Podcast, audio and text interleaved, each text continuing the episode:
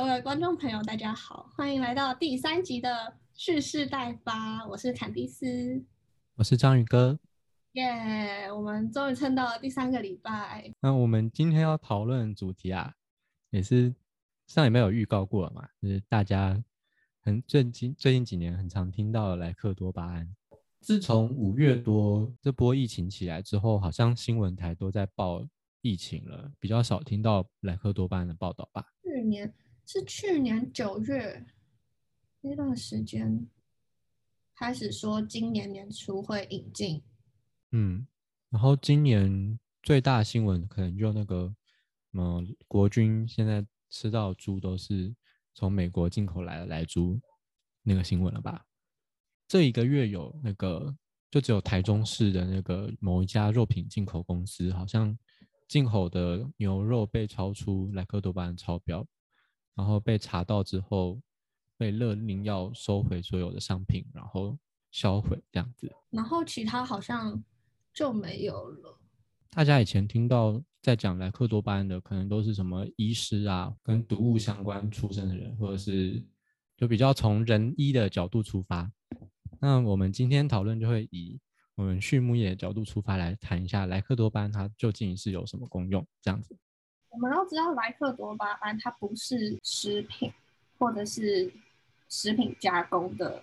类型，就是它不是像呃一些我们在市面上卖或卖场上面吃到的那种天然的食物，是可以帮我们补充蛋白质、淀粉或者是脂质的东西。对那它添加的地方呢，不是添加在人的食物里面，而是添加在动物的饲料里面。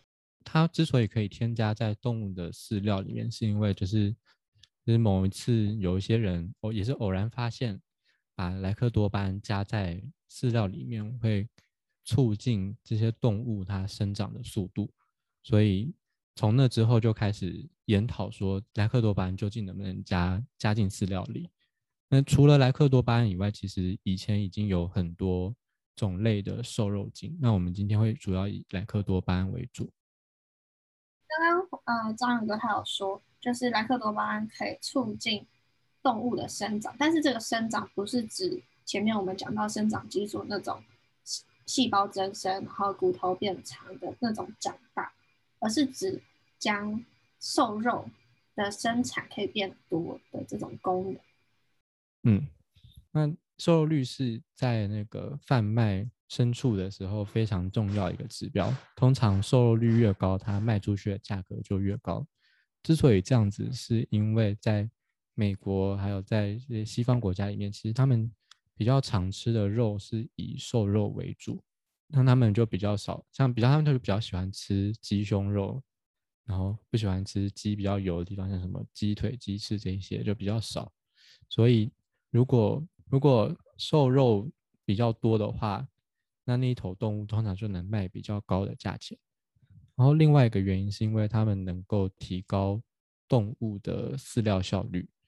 在喂莱克多巴胺的状况底下，动物只要吃比较少的饲料就可以就可以长到同样的体重。这样子的话，农民就可以省下饲料成本。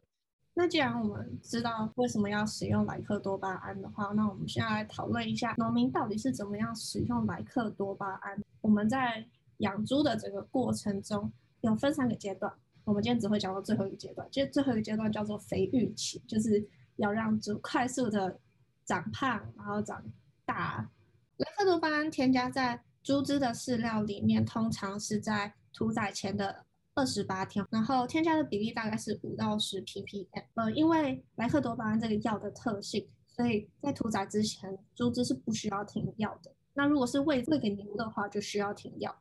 那停药是什么概念呢？停药的意思就是，呃，就是要停留一段时间，让动物的身体可以把身体内残留的药剂给代谢完。对。那这个其实蛮重要的，因为它不只会影响到风味，其实也会延伸延伸出一些其他的后果，就是被人吃进去会不会造成什么样的问题？然后在屠宰上面或者是分切保存上面会不会也造成一些其他的问题？这样，所以停药期其实是在我们饲养动物的时候蛮重要的一个关键。但是将莱克多巴胺喂给猪只是一个蛮特殊的例外，就是不需要停药，可以直接一直喂喂喂喂到。屠宰这样子。好，莱克多巴胺除了会添加在猪的饲料里面呢，其实也会在养牛上面使用。呃，虽然概念是大同小异的，可是屠宰之前的四到八天要停药，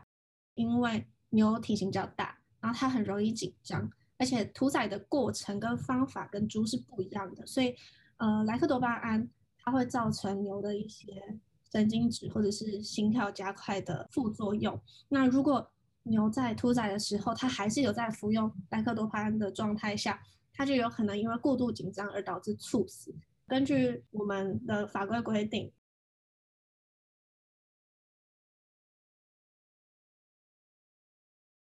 等其他流程的。所以，呃，为了要确保牛只可以好好的活到屠宰的那一天，就会在屠宰前。呃，将近一个礼拜的时间进行停药的部分，这是在养牛跟养猪上面使用莱克多巴胺最大的不同。嗯嗯，我们刚才讲的莱克多巴胺，它其实是瘦肉精的一种嘛。但是瘦肉精除了莱克多巴胺以外，还是还有蛮多其他种类的。那莱克多巴胺是目前唯一被国际农粮组织承认说它可以被合法添加在动物饲料里面。那除了莱克多巴胺以外，还有哪些种类呢？最常见的被利用在人的生活上面的，会是沙丁胺醇。那沙丁胺醇它也是乙型受体素的一种，所以它整个影响动物的反应的机制是一样的，但只是沙丁胺醇它的效力比莱克多巴胺来的更高，所以造成动物猝死的状况也更严重，所以长年以来都是被禁止使用在动物饲养上面。为什么莱克多巴胺和沙丁胺醇会差那么多呢？最主要的原因是因为莱克多巴胺它是一个水溶性的物质，然后沙丁胺醇它是脂溶性的。那水溶性的物质一般来说，在不管是在动物还是在人的体内，它的半衰期比较短。所谓的半衰期就是讲说一个物质在不持续摄入的状况下，那个量自然而然降到原本数值一半所需要花的时间。像刚才凯尼斯讲说，喂猪吃莱克多巴胺不需要停药期，就是因为莱克多巴胺的半衰期够短，所以在猪被屠宰之前，它体内的药剂就自然而然的分解或者是排出。那像是沙丁胺醇，它就是脂溶性的，因为脂溶性的物质比较容易被储存在脂肪之间，不容易被代谢掉，所以相对来讲，沙丁胺醇只要喂下去，对动物的影响就会非常持久，并且。那个停药期比较长，比较难抓这样子。那莱克多巴目前研究指出，比较严重的副作用是，当人每服用五毫克的莱克多巴的时候，心跳每分钟会加快六下这样子。那其实它的原因是，它是一种交感神经兴奋剂，所以会让你的神经冲动变得频率更快，然后导致心跳加速。那沙丁胺醇也是这样吗。对，沙丁胺醇的效用跟莱克多巴胺一样，只是它的效果更强。然后它储存的地方跟它的化学特性跟莱克多巴胺是不一样的，只是它们都可以同时达到相同的效果。好，那我们前面大概比较了呃两种最主最主要最常见的瘦肉精之后，就来看看行政院农委会对莱克多巴胺的检定量的标准。那我们讲的数据是去年他们公布最新的资讯，那其实也跟国际上面标准是大同小异的啦。好，因为莱克多巴胺主要是用在牛跟猪身上，所以呃，在规定上面，也就是根据牛跟猪的脂肪、肾、肝还有肌肉这四个部位做出呃明确的残留量定定标准。牛跟猪在这四个部位的残留量规定是一样的。肾脏的话是四十 ppb，也就是零点零四 ppm。那肝脏的话跟肾脏是一样的，都是四十 ppb。那肌肉跟脂肪是一样的，就是十 ppb，然后也就是零点零一的 ppm。其实 ppm 的这个单位是十的负几次啊？负九次吗？啊，ppm 是，嗯。ppm 是百万负六，负六次，对，对，所以其实它的浓度是它检定的浓度是非常非常小的。那嗯，这样子的浓度变化其实也会跟你检测的工具、检测的方法，还有你检测的时间都会有关系。所以你在不同的时间用不同的呃仪器，用不同的方式去检测的话，可能测出来的呃标准跟测出来的浓度都会有一些些的差距。那我们刚才讲了那么多，我们为什么要？就我们究竟要怎么看进口含有莱克多巴胺的猪肉这件事情呢？那首先我们可以确定，就是莱克多巴胺它对人体的影响真的不大。像刚才讲说，猪还有牛，他们吃莱克多巴胺之所以会有效果，是因为他们真的吃的剂量比较高。那按照计算，在每个人平常，就算你每每天每一餐吃到的肉都是含有莱克多巴胺猪肉，就算它是在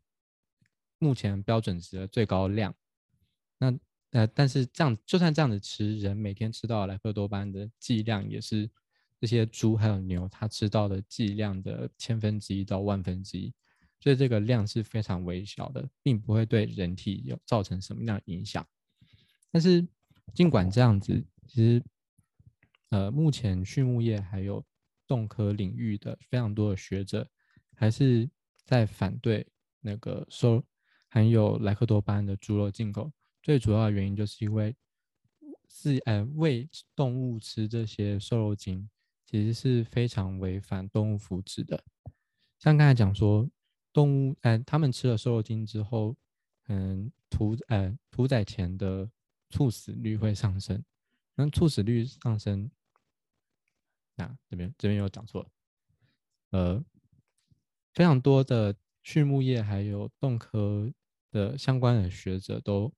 在反对含有莱克多巴的猪肉进口，最主要的原因就是因为，呃，给动物喂瘦肉精并不符合现在国际对于整个畜牧产业的动物福祉的要求。动物福祉的概念就是说，虽然我们能够屠宰这些动物当做我们的食物，但是在动物活着的过程中，我们要确保动物的。它的生活的环境，还有能让他们免于病痛、免于饥饿这些条件，如果在喂饲莱克多巴胺状况下，动物的猝死率上升，显然就是对动物福祉非常大的一个危害。所以基本上我们会反对瘦肉精，就是因为这件事违反了动物福祉。没错，那我们其实也很竭力的，就是减低用药量，然后提升。育种所带来的效果来达成我们要吃比较高瘦肉率的肉。那还可以从另外一个角度来看，就是进口来猪对于台湾的养猪业的一个影响。其实台湾目前大多数的猪农的目标还是以要降低成本，生产出便宜的猪肉卖给消费者为他的目标。但是因为台湾的饲料来源啊，通常都是从国外像是美国或者是巴西这些农业大国进口而来的，所以不管我们怎么降，其实终究是有个界限，我们终究是没办法把台湾猪的价格降到像是美国猪那么便宜。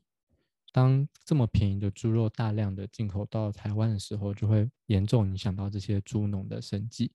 所以站在我们要力挺台湾本地小农的一个观点来看，我们也要应该要。严正的拒绝莱克多巴胺猪肉的进口。好，以上这一集就是我们对于莱克多巴的一些看法。那如果有任何的问题，也欢迎直接在我们的粉砖或者 IG 上面提问。那我们来预告一下下下一集吧。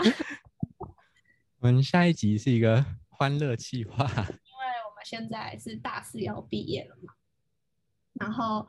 呃，最近又适逢疫情的期间，所以我们觉得大家就这样三个礼拜都在听谭尼斯跟张宇哥很无聊的讲一些